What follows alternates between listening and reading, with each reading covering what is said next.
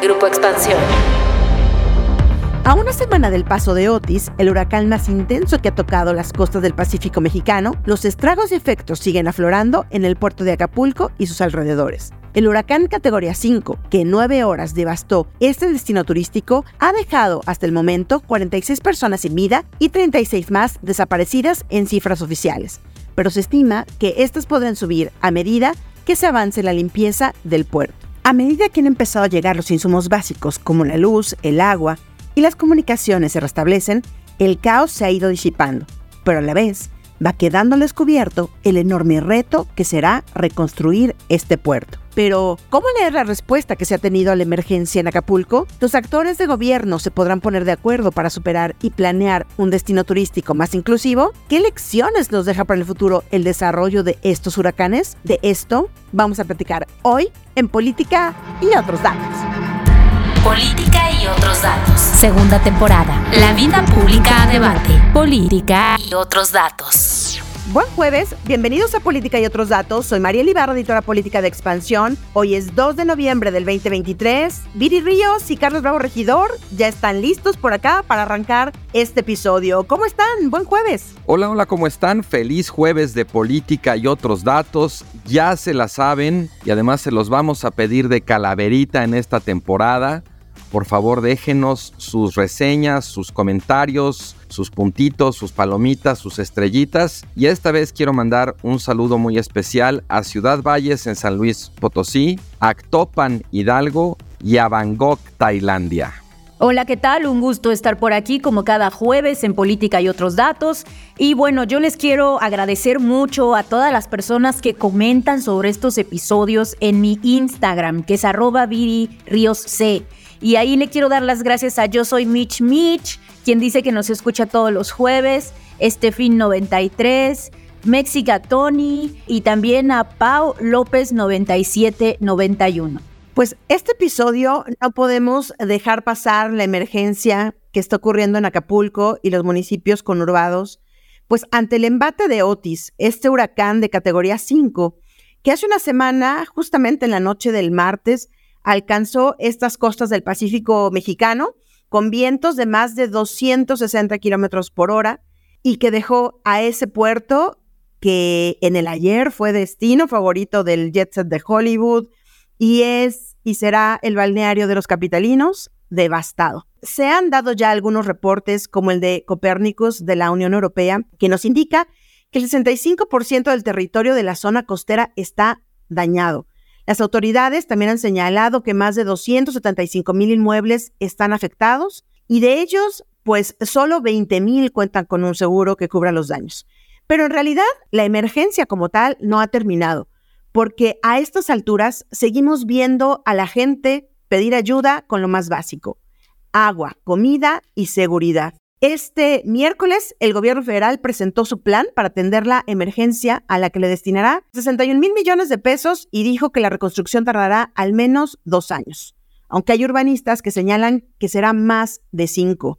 Pero a ver, Carlos, tú escribiste sobre esto tu columna en Expansión Política, Otis, las dimensiones de la catástrofe. Platícanos, ¿cuáles son estas dimensiones, Carlos? Bueno, pues mira, yo creo que la discusión pública en torno a, Otis ha sido un poco desordenada, es de alguna manera inevitable, dado pues eh, el vertiginoso ritmo de las noticias y de los hechos que se van sucediendo.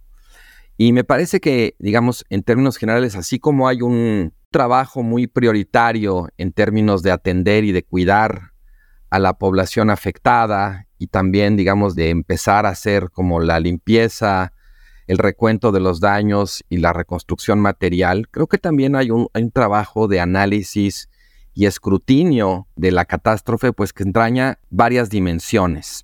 La primera dimensión es la que tiene que ver con la crisis climática y en particular con el hecho de que Otis es un caso emblemático de un nuevo tipo de huracán que los especialistas denominan como de intensificación rápida. Como sabemos, Otis pasó de ser una tormenta tropical a ser un huracán nivel 5 en menos de 24 horas.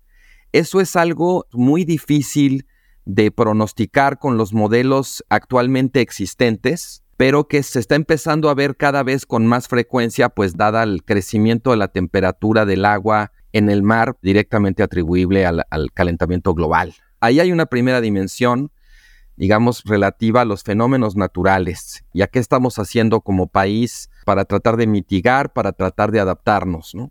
La segunda dimensión es la dimensión de la prevención. ¿Qué tanto se puede prevenir con un fenómeno así? ¿Qué tanto tiempo tuvimos realmente para actuar? para desplegar protocolos, qué tanto se hizo, qué tanto se podía hacer, ¿no? Y bueno, pues toda esa dimensión también tiene que ver, desde luego, con el Sistema Nacional de Protección Civil y después que haya, digamos, recursos, fondos, fideicomisos para desastres naturales. Creo que en general ahí también hay otra discusión que tener a raíz de Otis, tanto hacia atrás como para adelante. Una tercera dimensión que tiene que ver un poco con lo que ya mencionabas en tu introducción, Mariel, es la dimensión del daño. Cada día vamos de alguna manera actualizando las cuentas de las pérdidas de vidas, de desaparecidos, de damnificados, de daños materiales. Y creo que aquí sí es muy importante pues entender que por la propia naturaleza del fenómeno no hay que minimizar o que llegar a conclusiones prematuras. Hay distintos indicadores que se van a ir moviendo a lo largo del tiempo. Todavía creo que no estamos en un lugar donde ya podamos decir que tenemos una idea clara de cuál es la dimensión de la catástrofe. Me parece incluso que sería irresponsable tratar de pasar esa página demasiado rápido. Una cuarta dimensión es la dimensión de la comunicación. Creo que aquí es muy importante tanto de parte de las autoridades, de las voces oficiales como de los medios, eh, pues entender que la prioridad aquí es brindar información clara, objetiva, y que cualquier palabra, cualquier segundo que se gaste en otra cosa que no sea eso, pues es un desperdicio y es dejar pasar la oportunidad de ayudar a nuestros compatriotas afectados. Finalmente, la quinta y última dimensión es la dimensión hasta ahorita, digamos, de lo que fue la reacción inmediata. Se ha debatido mucho si hubo un, un inicio errático, lento, torpe, si la atención está siendo adecuada o es insuficiente. Y en esto quizás también sería bueno aquí, este, hoy por la mañana me comentaba Paula Sofía Vázquez que esa dimensión es más bien la dimensión de los distintos tiempos, ¿no? Hay una reacción inmediata, luego hay como un corto plazo y luego hay un mediano y largo plazo, ¿no? Que también creo que conviene hacer todas estas distinciones para tener más claridad cuando estamos hablando de Otis y sobre todo para tener una discusión pues más productiva y no tan a bote pronto, ¿no? Sí, me parece que Estamos todavía a nivel de la emergencia, como yo decía, esta no ha terminado, o sea, ya pasó una semana, pero la emergencia no termina. Creo que todavía nos llevaremos unas semanas así por, por lo que vemos, las imágenes, lo que nos llega todos los días y que vendrán años de reconstrucción. Pero dime tú, Viri, ¿cómo viste esto? ¿Cómo viste las primeras reacciones?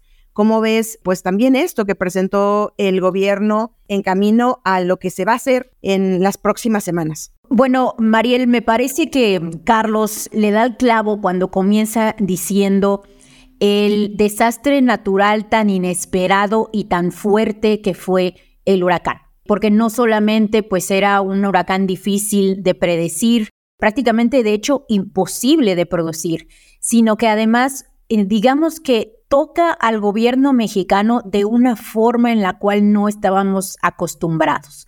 El gobierno mexicano era muy bueno lidiando con huracanes porque, bueno, tenemos una muy larga tradición de protección civil, de apoyos, un ejército que de hecho recordaremos antes de que se dedicara al narcotráfico, pues una de sus principales actividades era precisamente dedicarse a resolver estos temas de desastres naturales, sobre todo en las costas.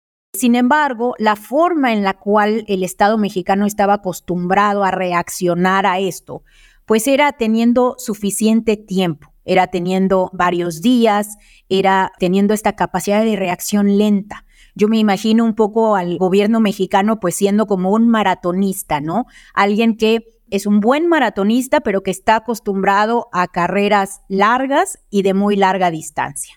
De pronto cambian las reglas del juego el cambio climático hace que ya no se necesiten maratonistas y que de pronto se empiecen a necesitar pues gobiernos que son muy buenos en las carreras de 100 metros, que requieren mucha rapidez, que requieren mucha fuerza, que requieren mucha capacidad de reacción rápida. Y bueno, es aquí cuando empezamos a ver que el gobierno mexicano no puede reaccionar. Un gobierno acostumbrado a correr maratones, pues de pronto no puede reaccionar, no sabe caminar rápido, no sabe cómo organizarse, no sabe cómo comunicar, no sabe cómo organizarse y mantener el orden y sí deja a la población de Acapulco por muchos días a la deriva. Resulta pues muy sorprendente cómo el huracán le pega a la población y pues hasta, ¿qué será? Viernes, sábado, pues todavía se observaba un gobierno estatal, municipal y federal muy poco organizado, una distribución de despensas muy mínima se estaba haciendo por parte de la Secretaría de Defensa y de la Secretaría de Marina, pero nos hablaban de que repartían 8 mil despensas cuando pues Acapulco tiene 800 mil habitantes. Y además, algo que me preocupa mucho, un descontrol sobre dónde se estaban repartiendo y dónde se estaba apoyando a la gente. Lo que observamos es que por la misma dificultad de acceder a ciertas comunidades, la ayuda empieza a fluir primero en las zonas de clase media, de clase media alta, en la zona turística, y pasan varios días hasta que empezamos a tener pues realmente información de que se está apoyando a las comunidades en las zonas más marginadas, en las zonas más alejadas. Tenemos pues muchísimos videos de la población en donde ellos mismos dicen, pues que no han podido ver al gobierno, que no están siendo apoyados, que pues simplemente hablan de este gobierno ausente. Ahora, respecto al tema de eh, la propuesta que se hace por parte de López Obrador para el apoyo, bueno, sin duda me parece que hay cosas buenas, pero yo escribía en el país respecto a pues algo que nos está faltando, ¿no? Y es aprovechar, pienso yo, esta reconstrucción que se va a tener que dar de Acapulco para mejorar la urbanización que se tiene de Acapulco. Acapulco es una ciudad con un tránsito muy difícil, con un eh, sistema público de transporte muy escueto, eh, con una muy poca eh, forma de conexión entre las comunidades donde viven los trabajadores y las comunidades turísticas donde trabajan. Y creo que este sería un muy buen momento para repensar ese plan de urbanización de Acapulco y reconstruir no solamente el Acapulco que todos conocemos, que todos queremos, que esté en nuestros corazones, sino un mejor Acapulco, un Acapulco que sea más justo con las personas que viven en situación de pobreza y con sus trabajadores. Tú hablabas, Viri, y, más bien tú ponías un tuit en los días pasados donde hacías una comparación justo sobre el mapa que nos mostraba Copérnicus este mapa donde se veía la devastación y decías, también la pobreza es la que afecta a esta zona y desgraciadamente esta, es esta zona la más devastada y la que más se va a tardar en reconstruir. Que estamos viendo que pega en el corazón de una de las ciudades con más pobres extremos y en donde la desigualdad, como tú ya lo decías, Viri, se veía a flor, estaba a flor de piel una zona costera, evidentemente ya venida a menos, en donde, como decíamos, tuvo su esplendor pues hace tres, cuatro décadas, pero con unos cinturones de pobreza extremos. Y en donde tomando datos de los que decía Carlos, en donde ya los científicos nos alertan cada vez más de que este tipo de huracanes serán los que tengamos que ver o tengamos que sufrir en los próximos años ante la evidencia del calentamiento global, me parece que ahora sí es urgente, pues que nos pongamos a planear más ciudades y que nos pongamos a ver si realmente estos modelos que teníamos de hace cinco o seis décadas nos siguen funcionando y si esta es una oportunidad para poder replantear cómo vamos a urbanizar estas zonas. Me gusta como el rumbo que está tomando esta discusión porque creo que nos pone muy claramente enfrente, de alguna manera, una dicotomía que se vuelve muy relevante en una circunstancia como esta.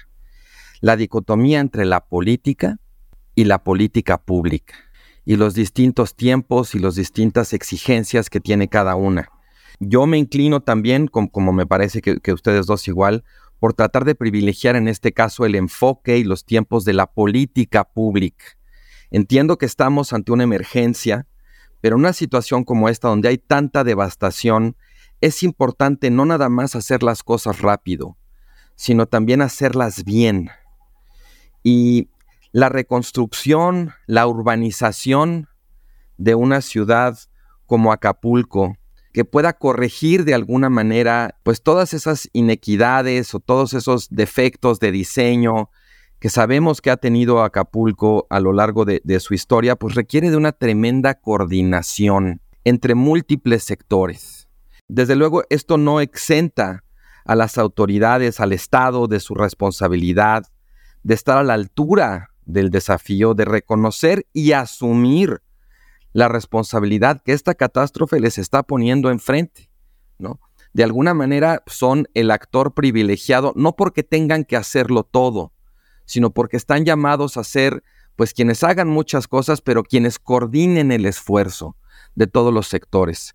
Claramente me parece, hoy estaba viendo poquitito antes de este podcast, un tuit de Valeria Moy donde informaba que ya se hizo una propuesta que asciende a, me parece, 61 mil millones eh, de pesos, que curiosamente es exactamente el mismo monto que se asignó para la reconstrucción tras unos, unos huracanes en 2014, 2015, no sé por qué se llega a ese exacto número. Me parece, la verdad, un poco prematuro, sobre todo por todo el trabajo de limpieza y de recuento del daño que falta. Pero incluso si el presupuesto fuera ese o fuera mayor, claramente no va a ser solamente con dinero público, ¿no? Tendrá que haber también dinero privado, dinero, digamos, de la sociedad. Hay, mucha labor que hacer ahí. También el otro día Eduardo Bojorques decía que es muy importante aspirar a tener una reconstrucción sin corrupción. Y otra dimensión también que va a ser fundamental es cómo se va a lidiar con la penetración del crimen organizado en Acapulco, con la violencia. Ya se empiezan a ver algunos indicios de personas que se están organizando en una suerte como de pseudodefensas en el centro de Acapulco para tratar de proteger sus negocios. En fin, las catástrofes suelen ser oportunidades que llaman, que demuestran la necesidad del Estado. Y creo que en un caso como este, una crisis como esta, hay que aprovecharla para tratar de corregir inequidades o problemas estructurales que en el curso normal de los acontecimientos es muy difícil. Aquí se abren de pronto espacios que de otra manera pues es muy difícil encontrar y pues sería muy importante saber reconocerlos y actuar en consecuencia. Me parece muy importante que tomemos este momento histórico de Acapulco como un momento para reconstruirlo de formas mucho más virtuosas. Eh, me parece, por ejemplo, que Acapulco necesita un mejor plan de urbanización, un mejor apego a la reglamentación y al uso del suelo, y también que en las reconstrucciones se haga con materiales que sean más resistentes a futuros huracanes. Algo que me preocupa mucho del plan que actualmente está proponiendo el gobierno es que se están dando incentivos fiscales a toda persona que vive en Acapulco independientemente de qué quiere construir o dónde quiere construirlo. Yo creo que muy probablemente deberíamos pensar en una forma de reconstrucción similar a la que sucedió en Chile después del sismo, en donde el gobierno pues crea incentivos, pero para levantar construcciones especiales que sigan ciertas regulaciones y que sigan un plan de urbanismo mucho más estructurado. Por ejemplo, si algún hotel pues tenía alguna construcción en violación de la regulación y había privatizado la playa, pues el incentivo fiscal no debe permitir levantar de nuevo una construcción irregular en esa zona pues de la costera de Acapulco. Es también muy importante, por ejemplo, ver las, las partes que no se ven. Ahorita estamos hablando mucho de electricidad, de, pues de los bienes de primera necesidad, obviamente del Internet, pero el drenaje es uno de los más grandes problemas que existen en Acapulco y es urgente su resolución. Este es un momento en el que va a haber mucha construcción, en el que va a haber muchos recursos y en el que se podría ayudar a Acapulco pues a resolver ese problema. En el corto plazo también me parece muy importante crear un mecanismo de contención para el crimen organizado. Eh, nosotros teníamos evidencia de que Acapulco tenía un severo problema de presencia criminal, de extorsión y de grupos que operaban estrictamente en la costa. Lo que se espera es que muy probablemente esos grupos, al ya no tener al turismo y a la derrama económica de Acapulco, migren temporalmente a otras playas o a otras industrias o a otros lugares en donde traten de extorsionar a empresarios. Esto quiere decir que el plan de contención del crimen no nada más tiene que focalizarse en Acapulco, sino también tiene que apoyar a esos lugares en donde nosotros esperamos que se dé el efecto, como le llaman algunos expertos, el efecto cucaracha, es decir, que tú tratas de matar una cucaracha y ésta huye y se esparce y llega a otros lugares corriendo y empieza a infestar, digamos, otras ciudades, otros aspectos y otras industrias. Entonces el Estado no solamente tiene que estar presente, sino que tiene que ser un Estado muy capaz no solamente un Estado con recursos, sino un Estado con estrategia, no solamente un Estado enfocado en la resolución de los problemas en el corto plazo, sino un Estado que sepa que este es el momento y la oportunidad para crear un nuevo Acapulco que nos funcione mejor a todos. Yo lamento mucho que pues vivamos en un estado en donde de pronto sí nos faltan ciertas capacidades organizacionales. Lamenté mucho, por ejemplo, ver a los gobiernos, sobre todo locales y municipales, completamente rebasados. Bueno, el federal también es sufriendo mucho, sin duda el, municipal, digamos, completamente devastado. Eh, contaban los periodistas en la zona que pues incluso los trabajadores del municipio no iban ni a trabajar, ¿no? Porque durante, durante los primeros días de la, de la tragedia, porque pues no había ni quien los organizara ni quien los administrara, ¿no? Entonces, sí creo que este es un llamado de atención a la creación de un gobierno distinto al que tenemos, un gobierno mucho más capaz y con más recursos, por supuesto. Justo aquí nada más un dato. Nosotros en Expansión publicamos justamente una información sobre cómo ya se estaban urgentemente pidiendo, solicitando, ofreciendo labores o trabajo para cuidar residenciales, propiedades, negocios, lo poco que quedó, a militares retirados. Y cómo están llegando militares retirados, armados, justo para cuidar ante pues lo que veíamos hace unos días en Acapulco y en lo que viene, porque esto va a tardar muchísimo. Y, y justo hablando de esta organización que tú decías, Viri, y de lo que va a tardar la reconstrucción, que ya decíamos, algunos le estiman el propio gobierno en dos años, los propios empresarios en dos años, pero hay, hay gente que dice, bueno, no, esto va para mucho más y ojalá que vaya para más en el sentido de que se tuviera una mejor planeación. Pero ya hay algunas críticas en el sentido de que hubiera estado muy bien que el gobierno federal se hubiera reunido con los empresarios para anunciar este gran plan de reconstrucción para Acapulco. Bueno, no sé si el gran plan, de los primeros pasos, digamos, para reconstruir Acapulco, porque lo que vimos fue una reunión de los grupos empresariales en el Museo Sumaya el martes por la noche, el martes por la tarde, mientras que, por su lado, el gobierno federal. Y me parece que esto sí es grave en el sentido de nadie puede solo. El gobierno federal no va a poder solo y creo que aquí sí, por unas por todas, se tiene que quitar esa camisa de yo soy el gobierno, yo puedo hacerlo solo, sin necesidad de nadie. Creo que aquí, tanto la sociedad, me refiero a sociedad que está donando ya cosas, que está trasladando víveres, que está trasladando agua, a estos empresarios que son los que van a tener que meterle la inversión a reconstruir sus inmuebles y, los negocios, pero también el gobierno a reconstruir infraestructura.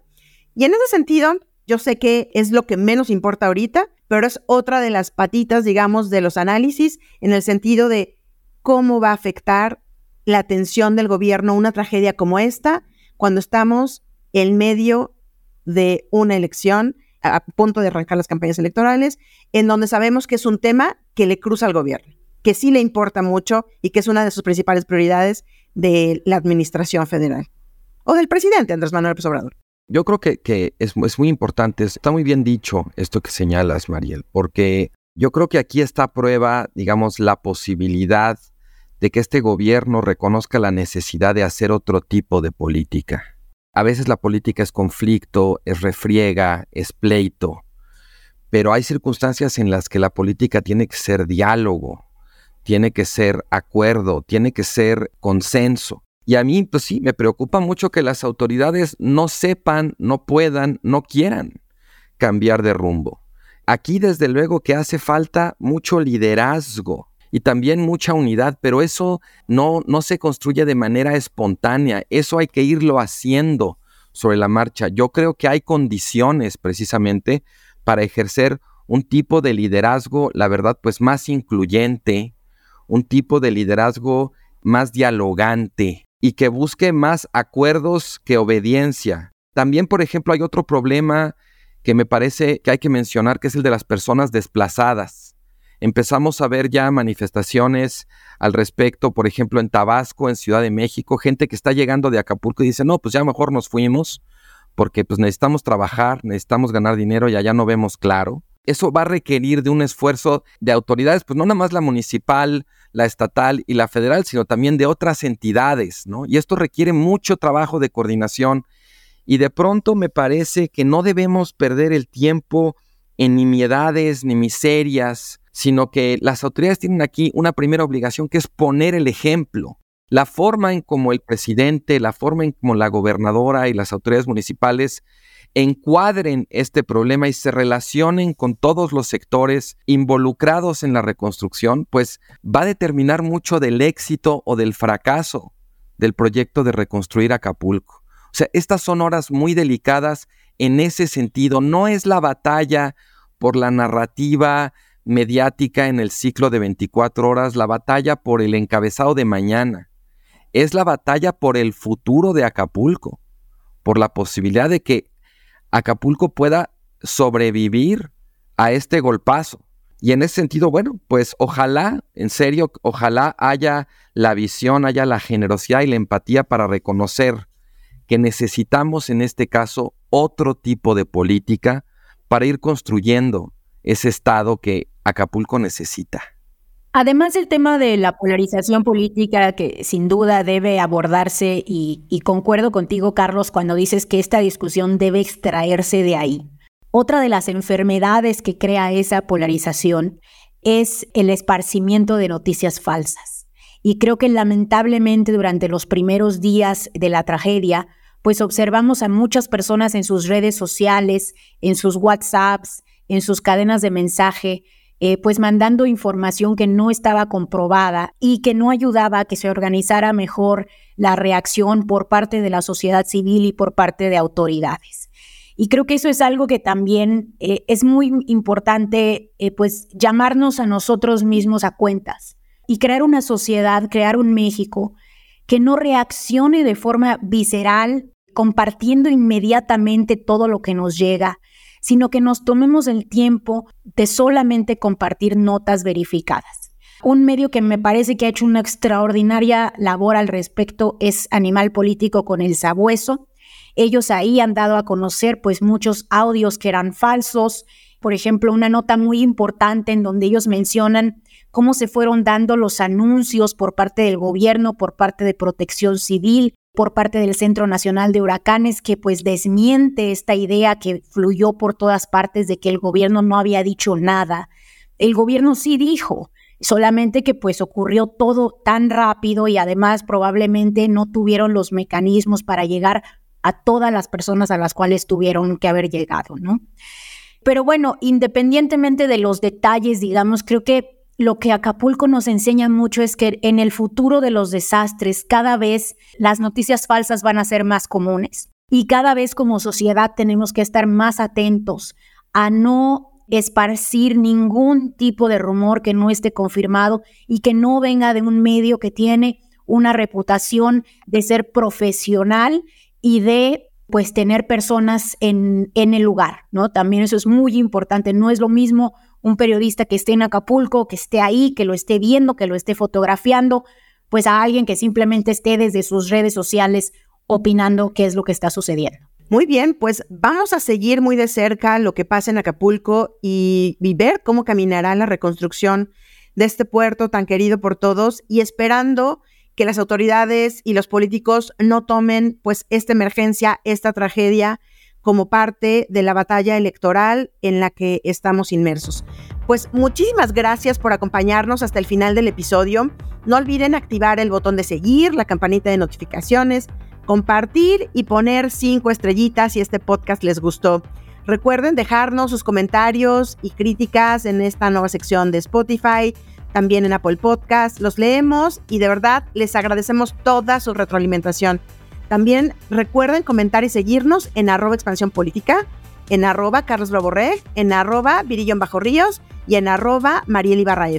Este podcast fue producido por Leo Luna. Cuídense mucho, nos escuchamos en el próximo episodio. Bye bye.